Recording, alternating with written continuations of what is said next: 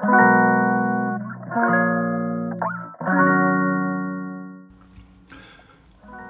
んばんは。6月2回目のなぎの心理学です。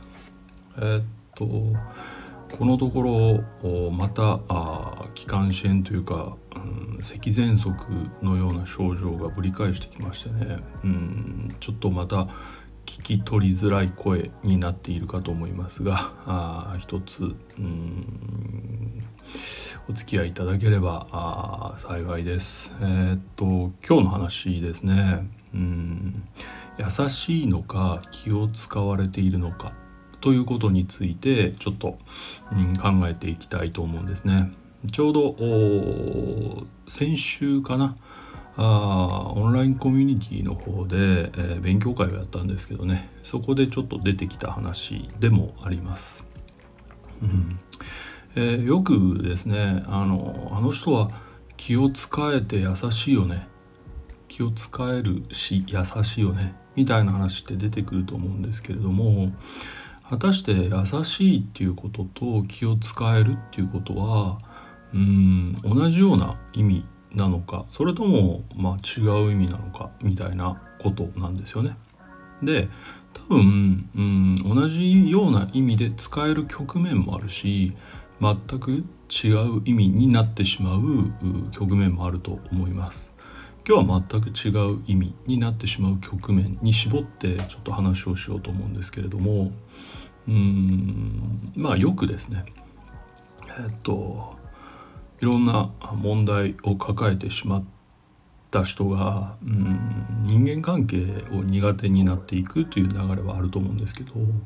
その一つの特徴にみんながそうっていうわけじゃないんですけど一つの特徴にちょっと理屈っぽくなっていくとかうん、話が多くなっていくとか、うん、正論が多くなっていくとかそういうまあ鋭さも伴うんですけれどもそういう傾向が出てくることがあるんですよね。でそれはまああのどういう形であるにせよ自己防衛の一つの結果であるというふうに捉えればいいとは思うんですけれどもまあその話を聞いてる受け手の方はそうは思ってくれないんですよね。さっきも言ったように、まあ、こっちはちゃんと分かってほしいからとか、うん、ちゃんと説明したいという意味で、えー、言葉を、うん、使っていても相手はですねとても理屈っぽいなとか話が長いなとか面倒くさいなみたいに取ることが非常にあるのではないかなというふうに思うんですね。だからまあそもそもその意図みたいなものが全く伝わってないっていうか根本的に違う捉え方をされちゃってるから話の内容は二の次にされてしまうあるいは話の内容はよく聞かれないみたいな結果になることも多いでしょう。でその際えっとちゃんと聞いてくれる人もいますよねもちろん。うん、であるいは、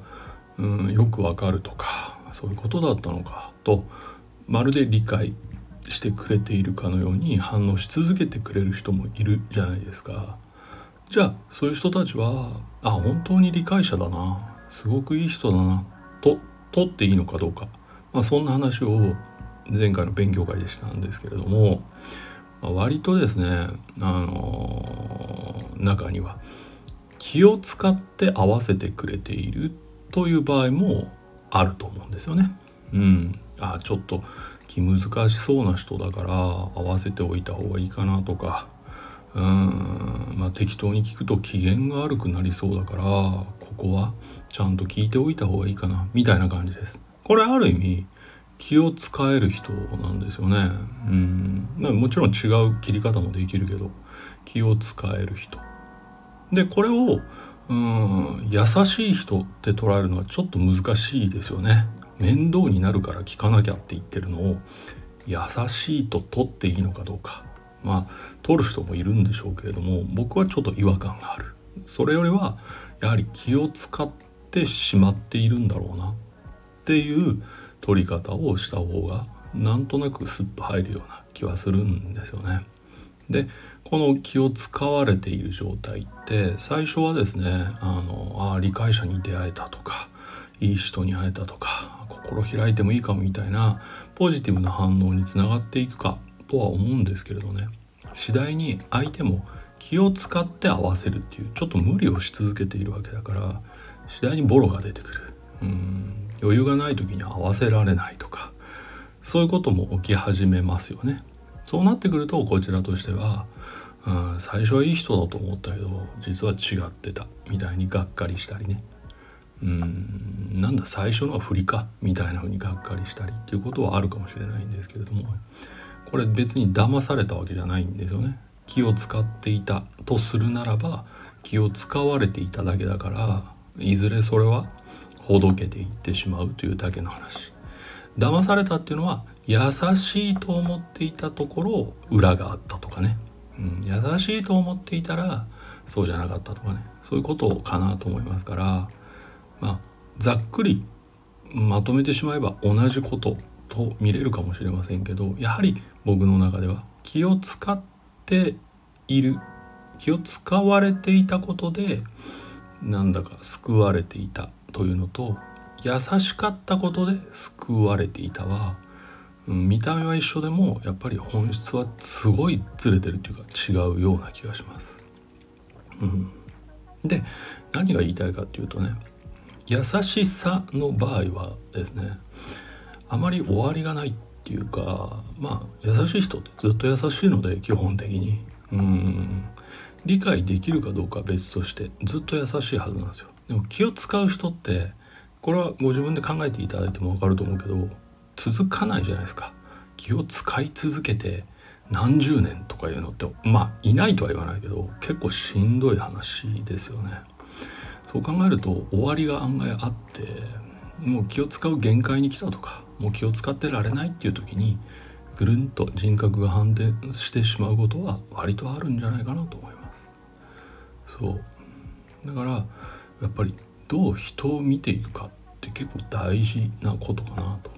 思います。特にうんよく他人から面倒くさいよねとか理屈っぽいよねとかうんそんなようなあ感想を抱かれてしまう人はうんと気を使われがちなのでそこを、まあ、どう、うん見分けていくかっていう話が一つあるかなとは思います。でも同時にですねその気を使わせてしまうというきっかけになっているのは何だろうって自分の在り方を見直すのもいい機会かなとは思うんですよね。途中で言ったように自己防衛としてやっていますので別にやめろとかそういう話じゃないんですよ。ただどう伝わってしまうのかこの話し方は相手にどう伝わってしまうのかということについてはうん考えてみるのは悪いことじゃないと思います。なぜなら気を使われるっていうことが頻発してしまえばまあたくさんがっかりすることになるからですよ。えー、せっかく自己防衛でやっているのにさらに気を使われて傷つくようなことが起きてしまうとますます人が嫌いになっていく人が恐怖の対象になっていくということがありますよね。だからそれを避けるためにはですねうんたとえ自己防衛としてうん言葉が多くなってしまっているのだとしてもではその結果相手にどう伝わっているのかについては考えてもいいこと。さらにうんと質のいい自己防衛ができる可能性が出てくるからです。これについてはもちろん客観視みたいなものが必要になってくるのでまあある種そういうのが上手な人とかプロの手を借りた方がいいだろうなとは思いますがうんまあ案外自分がどう見られているかっていうことに対してうん正論とかですね正しさみたいなのを縦に話してしまう人はうんと客観性を持たないという傾向は確かにありますので、うん、そこは一ついい課題として考えてもいいんじゃないかなっていう気はまあ常々していますね。うんということです。もちろんどう見えるかみたいなことを直接言われるのはすごい嫌だと感じる方もいるとは思いますのでうんまあすぐにやりましょうとかいう話ではないです。どうも相手が気を使って接してくるなということが繰り返される時には一度自分の話し方がどう伝わっているかについてうん見直してみるのはいい方法かもしれませんよというお話でした。ということで、えー、ここまでお付き合いいただいてどうもありがとうございます。えっと6月ね、えー、2回目ですけど本当はうん来週までに4回終わってないといけないペースのところですね、えー、全然喋る気がしないというよりはうんと何喋るかが思いつかない時はあまり積極的に向き合ってないのでうんということもあってちょっとね不定期になりがちですが多分、うん、帳尻は合わすと思いますので、えー、まあまああのそんなにコンスタントではないけれども、まあ、お付き合いいただければ嬉しいかなとそんな風に思います。ということでここまで聞いていただいてどうもありがとうございました。またお会いする日までお元気でお過ごしください。では